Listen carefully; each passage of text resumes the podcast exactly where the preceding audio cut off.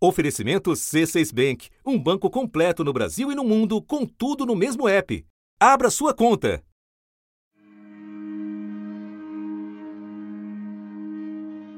Durante cinco décadas, o Estado brasileiro combateu uma doença que faz vítimas principalmente nas regiões mais pobres do país, separando milhares de famílias.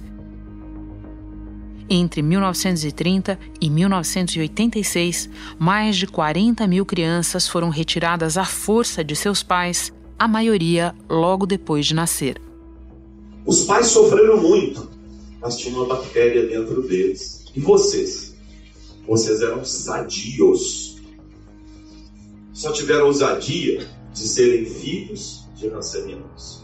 Até meados da década de 80, os pacientes de hanseníase, antigamente conhecida como lepra, eram internados compulsoriamente em leprosários, colônias e alas isoladas de hospitais, apartados de contato com o mundo. Ali, muitos deles passaram o resto de suas vidas. Para vocês o quanto que eu pedi a Deus que nunca me desse um filho, nunca me desse um filho, por enquanto que eu estivesse dentro daquele hospital colônia.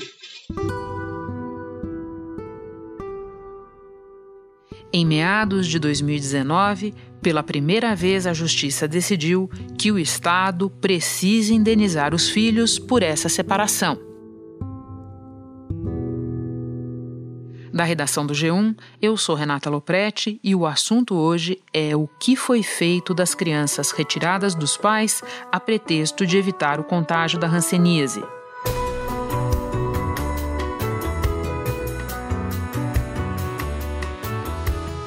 Neste episódio, eu converso com a jornalista Laís Modelli, do G1, que desde pequena se interessou pela história silenciada dos hansenianos e está mergulhada nessa pauta desde 2014 sexta-feira, 31 de janeiro, Dia Nacional de Combate e Prevenção da Doença.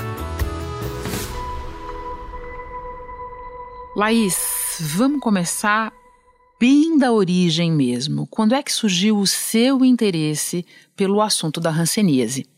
É, a minha mãe, é, hoje ela é aposentada como assistente social da saúde do estado de São Paulo e ela conta que no no ano em que ela descobriu a minha gravidez e tal, ela passou por um curso de reciclagem do Estado em um hospital famoso, até hoje, de dermatologia em Bauru. E aí ela teve muito contato com rancenianos, o ano era 88. A ranceníase é causada por uma bactéria que age nos nervos, principalmente das mãos e dos pés e provoca lesões na pele com perda de sensibilidade, como se o local estivesse anestesiado. Com o passar dos anos, os nervos sofrem danos mais graves, surgem deformidades e incapacidade física. E ela falava que eles moravam no fundo do hospital, mas que era super, super difícil acesso, é, entrar no fundo desse hospital, conversar com esses, esses pacientes. Esses pacientes tinham medo de, de conversar com os funcionários do próprio hospital. E eu cresci ouvindo isso. Já no primeiro ano de faculdade, eu comecei a frequentar esse hospital pedindo para deixarem eu entrar nos fundos do hospital. E o que você viu lá? Eu fiquei é, mais curiosa ainda quando eu percebi a resistência do diretor do hospital em não me deixar entrar nos fundos do hospital. Eu perguntava se era algo contagioso, se era algo que eu não podia ver. É preciso acabar com o preconceito de isolar e afastar do convívio a pessoa com hanseníase. Primeiro, porque começou o tratamento, não transmite mais. Segundo, a bactéria só é transmitida pelo contato íntimo e prolongado. E o mais importante, fugir dos doentes é desumanidade. E ele falava é, que frequentemente tinham obras e que não era um lugar é, usual das pessoas conhecerem. Eu acabei fazendo amizade com um trabalhador do hospital que ele estava para se aposentar. E aí, com a ajuda desse, desse trabalhador, eu consegui entrar, ter o aval do diretor e entrar né, nessa colônia. Parecia um lugar simpático, tinha uma pracinha, tinha um campo de futebol e também tinha algumas coisas destruídas ali. O que estava destruído? Pois é, fazendo amizade com esses ex-pacientes que ainda moravam lá, é, eu caminhava com eles e falava: o que, que era aqui? Ah, e aqui era a cadeia. Quando alguém tentava fugir do leprosário, a pessoa era presa aqui. O que, que era aqui? Ah, aqui era onde ficavam de castigo os namorados, porque era proibido namorar. Aqui era o refeitório, mas essa área era onde você ficava de castigo e não podia comer e só assistia os outros comendo. Eles me dizem, me disseram que quando essa lei caiu em 86, destruíram esses locais é, geralmente associados ao castigo Entendi. dos internos.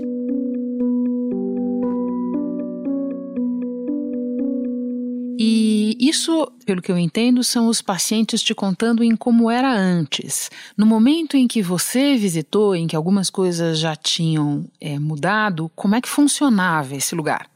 Esse lugar era autogerido, eles tinham uma ótima convivência com os funcionários do hospital. Eles podiam receber parentes que porventura ainda tivessem vivo, os poucos, pouquíssimos amigos e parentes que eles tinham. E assim, o seu Nivaldo morava na casinha em que funcionou a delegacia. Porque o, a característica desses locais é que eram grandes galpões divididos por sexo e às vezes por, por gênero, né? E às vezes por idade também. Então tinha o galpão das crianças, o galpão dos homens, das mulheres. Só que então, quando eles pedem para o governo para poder morar nessas terras, já que eles não se readaptaram à vida à sociedade. Quanto era difícil a nossa vida após a desativação, porque acabou a responsabilidade da, do, dos serviços do Estado, tanto da saúde como da educação, todos os o que funcionava dentro da colônia acabou. Nós ficamos à mercê de é, Eles passam a ocupar essas casinhas que funcionavam, o ambulatório, a, a, delegacia, casinhas muito simples, de dois, no máximo três cômodos, e geralmente no, no quintal eles tinham uma, uma hortinha, e no fundo de tudo isso sempre tinha o cemitério sem lápide. Laís, eu imagino que na tua apuração você tenha voltado no tempo um pouco, então eu queria que você voltasse para nós aqui também. Quando é que surgiram os leprosários no Brasil? Nós estamos falando de uma doença que até hoje ela é muito estigmatizada. Hanseníase. Desde a Idade Média, a doença assusta a humanidade. E até hoje ela é um problema de saúde pública do Brasil. Uma doença que teve um aumento no número de casos nos últimos dois anos aqui no Brasil. Até que em 2017 foi registrada a primeira alta significativa em 13 anos, de 6,5%. Um novo aumento veio em 2018, de 6,64%. E 28.660 novos casos foram registrados no Brasil. O que se tem é que essa doença ela não é original da, do nosso continente, mas ela teria chegado no Brasil no século XVI. É, as pessoas, quando eram identificadas com a ponta do, sem a ponta do dedo, sem a ponta do nariz, que é quando a doença está num estágio muito avançado, ela se torna física, né? Você consegue identificar um Hanseniano. Naquela época, como não tinha tratamento e tal, então essas pessoas eram facilmente identificadas e elas eram jogadas nesses locais sem lei, sem gestão, elas eram jogadas ali literalmente para morrer. Há relatos de que elas morriam comida por ratos, morriam de fome, elas realmente iam se, desen se desintegrando. E aí então o primeiro leprosário a ser construído pelo governo vai ser só na década de 30 por Getúlio Vargas. Mas o, o, esses leprosários já ocorriam desde o século XVI. Vargas, então, ele vai organizar esses espaços, vai colocar uma lei lá dentro, vai levar a polícia, vai levar uma certa higienização. Mas ainda num regime de separação total do restante da sociedade, né? Agora conta para nós o início, a origem da história de separar as crianças dos seus pais. No começo eu eu achava isso a parte mais mais horrorosa da história, né, mais desumana. Alguns pesquisadores me disseram, mas imagina você viver numa época em que a hanseníase mata milhares e o contágio acreditava-se que era muito fácil. A lei federal do, que surge no Brasil, ela é baseada em três pilares: diagnosticar, isolar e acompanhar as pessoas com quem esses pacientes conviviam. Existiam três lugares, então, para segregar e acompanhar essas pessoas. Isso a partir da Era Vargas, você está dizendo? A partir da Era Vargas. Então, nós tínhamos o leprosário, que era onde eram isolados os pacientes. Nós tínhamos os educandários e preventórios, onde eram mandados as crianças. E esse terceiro lugar, que seria uma espécie de um centro de saúde hoje, em que, no momento em que a pessoa era diagnosticada com a doença, ela tinha que fazer uma lista das pessoas que ela conviviam. E aí, essas pessoas eram fichadas no Departamento de Combate à Lepra, que era assim que era chamado, e elas passavam a ser acompanhadas por esse local para ver se essa, a doença ia manifestar ou não. Os filhos partiam da mesma lógica. Se eles conviviam com esses pais, o Estado, apesar desses filhos serem sadios na maioria das vezes, o Estado tratava eles como um doente ou um possível doente. Então eles também iam para para segregação. Eu entrevistei alguns filhos que eles falavam que eles tinham tios, eles tinham irmãos mais velhos que queriam ficar com eles, mas o departamento não deixava. A, a, a ordem era: primeiro vai para um preventório, essa criança vai ser acompanhada, assim como aqueles apontados naquela, listi, naquela listinha também serão acompanhados. E depois, quando o departamento julgasse um, um tempo sadio, essa criança poderia voltar para a sociedade. Então, por isso, quando os pais eram levados compulsoriamente para os leprosários, os filhos automaticamente iam também para o segrego. Maura Regina, um nome famoso na história da hanseníase no Brasil. Conta pra gente quem foi ela, Laís. Essa personagem ela foi muito conhecida entre os pacientes que estiveram internados nos anos mais agressivos dessa política, que foi 40 e 50, e talvez eu tenha me atentado a essa história porque minha mãe chama Maura. E, bom, a, a Maura Regina, na verdade, era o nome artístico da primeira deputada mulher do estado de São Paulo, Maria da Conceição. E ela, antes de entrar para a política, ela era atriz itinerante, ela viajava o Brasil. Depois ela se casou com um médico, aí ela teve, ela conheceu a história dos ancenianos no Brasil. E então ela passou a visitar esses leprosários. Ela teria sido a primeira pessoa pública depois de Vargas a entrar num leprosário e chamar a mídia e se deixar fotografar, abraçando essas pessoas, dando a mão para essas pessoas, porque veja bem, Vargas entrou nesses lugares para inaugurar esses lugares e nunca mais voltou. Então as mães, quando tinham filhos dentro do leprosário, elas batizavam de Maura Regina porque elas sabiam que é, esse bebê ia ser tirado delas já no dia seguinte. Aos 15 anos, eu estava eu já fazendo parto sozinha. Me profissionalizei parteira. E quantas vezes eu entreguei para as crianças naquele carro que estava lá à espera. Né? Né? Após o parto, arrumar aquela criancinha e já levar até o carro que ele estava esperando para ir para um preventório. Mais que esse nome, elas tinham esperança que ia ser feito algum documento, algum registro nesse nome e que a, quando elas estivessem alta, elas poderiam buscar essas meninas. Eu nasci em dois lugares, né? Porque eu tenho duas certidões de nascimento. A primeira é que eu nasci na ex-colônia Santo Ângelo, que é em Jundiapeba, ali em Mogi das Cruzes. Nasci como Maura Regina. E depois eu fui adotada aos quatro meses. E aí outra certidão de nascimento. E essa de Maria Tereza da Silva Santos Oliveira é a que levou minha vida inteira. E eu só fui descobrir quando eu tinha 47 anos. Pelo que você conta, é, fui ver ali os registros da tua apuração, é, muitas dessas crianças retiradas dos pais levaram anos, décadas para conhecer a sua origem. E uma vez conhecendo, o que, que elas fizeram? Bom, eu acho que algumas passaram por um, alguns estágios que já era esperado, né? Então, primeiro veio a revolta de saber que isso aconteceu com os pais delas. É, a minha mãe fugiu. Em 88, ela fugiu, disse que ia procurar as filhas e ela acabou não ficando lá. E o meu pai, ele faleceu no ano que eu nasci. Dizem que ele se matou tomando veneno, mas eu Algumas que acreditavam que eram órfãos Outras acreditavam que os pais simplesmente não quiseram e deram para adoção.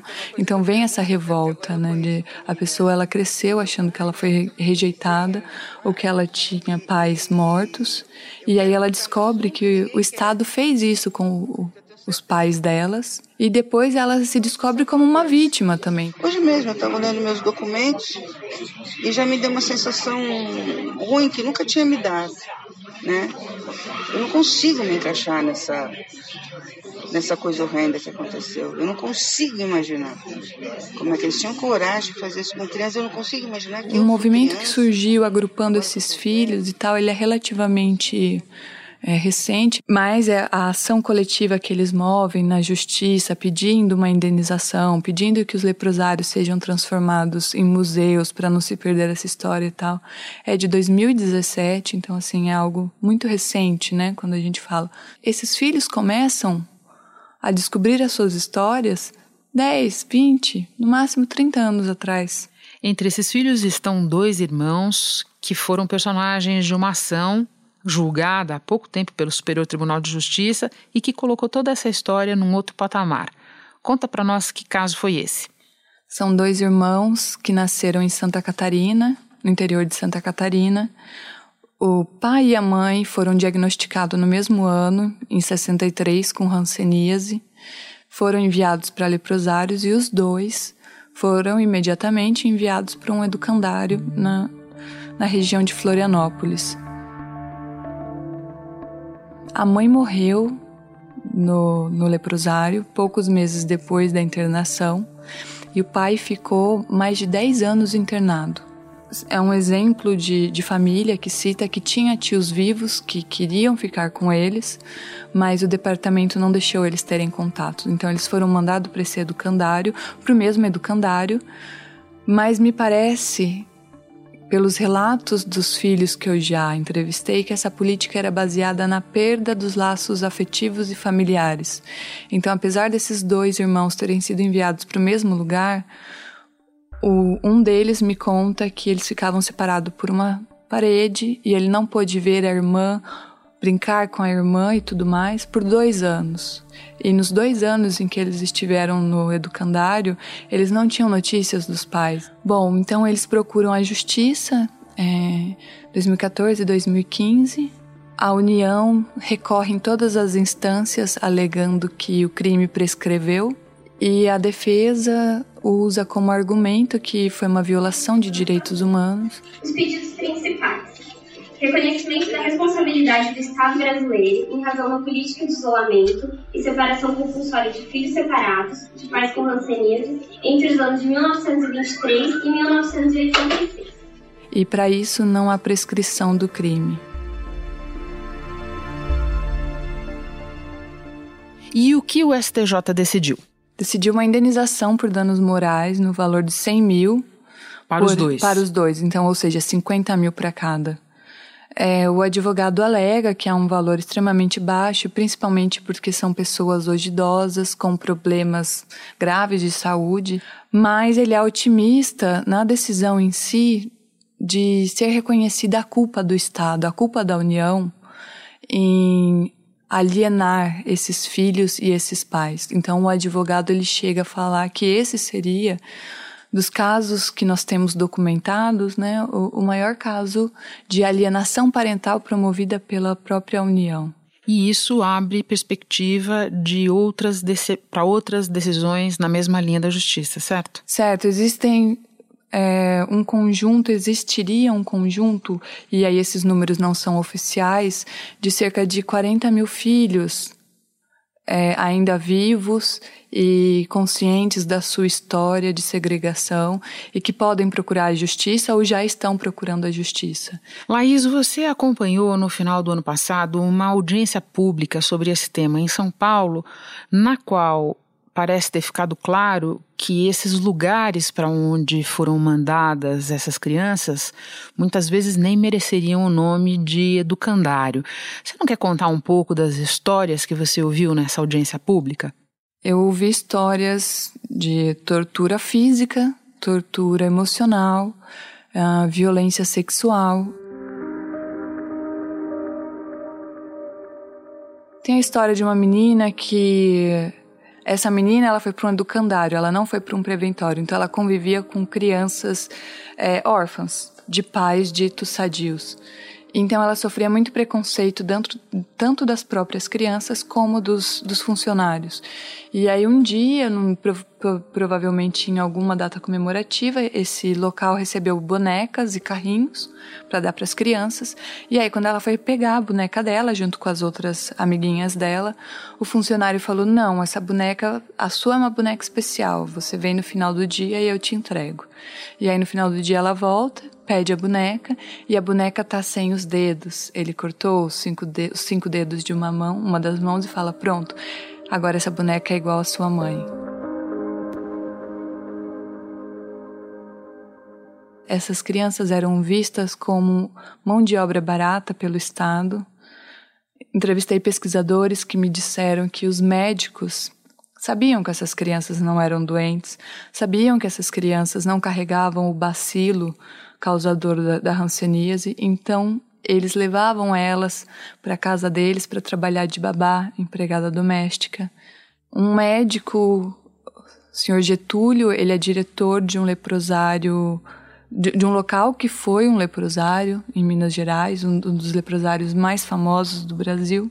Já tem alguns anos que ele entrevista filhos de, de hansenianos que foram para educandários e aí ele identificou um grupo de homens que hoje são surdos. Assustei com os filhos de Araguari, uma geração de surdos. Por quê? Os meninos levavam tapa no ouvido toda hora, tapa no ouvido toda hora. Essas crianças ficaram surdas. Então hoje ele classifica como uma geração de homens surdos daquela faixa etária que vieram daquele educandário naquela cidade de Minas Gerais boa parte dos nossos filhos vivem com depressão, lembrando da vida que tiveram. E quando inteirava 18 anos, muito obrigado, muito prazer, rua.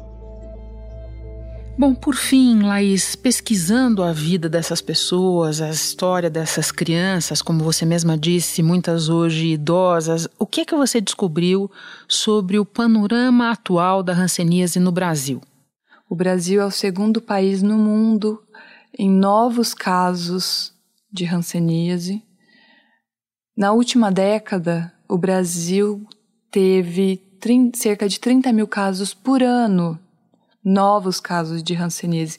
A gente só perde para a Índia. No entanto, o nosso país é o foco da preocupação da Organização Mundial da Saúde, porque em números proporcionais à população, ocupamos o primeiro lugar nesse triste ranking. Temos a maior taxa de incidência mundial. O Dr. Getúlio, esse médico que eu falo, é, ele fala que ele já diagnosticou crianças com mão em garra. Isso é o estágio mais avançado da doença. Infelizmente, a cada ano quase 30 mil pessoas nesse país adoecem de hanseníase.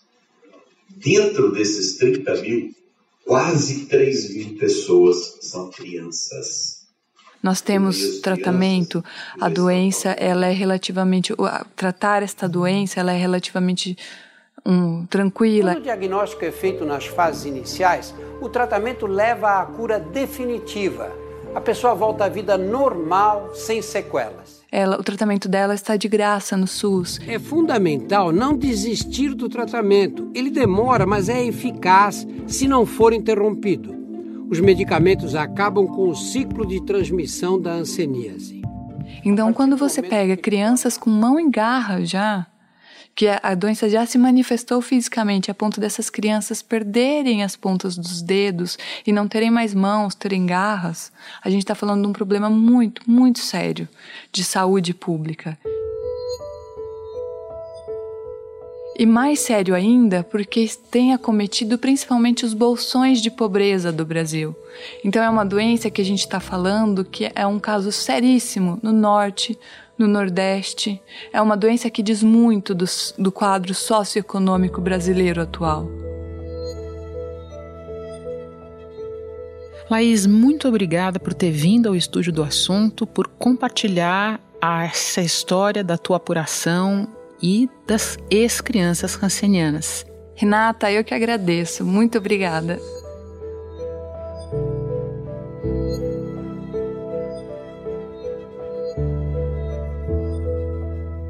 Este foi o assunto podcast diário do G1. De segunda a sexta, nós aprofundamos um tema relevante do noticiário em conversas com repórteres, especialistas e personagens da notícia. O assunto está disponível no G1, no Apple Podcasts, no Google Podcasts, no Castbox, no Spotify, na sua plataforma preferida, onde você pode assinar, seguir a gente para não perder nenhum novo episódio.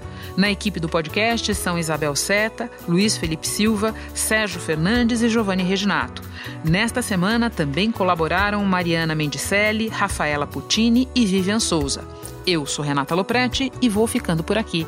Até o próximo assunto.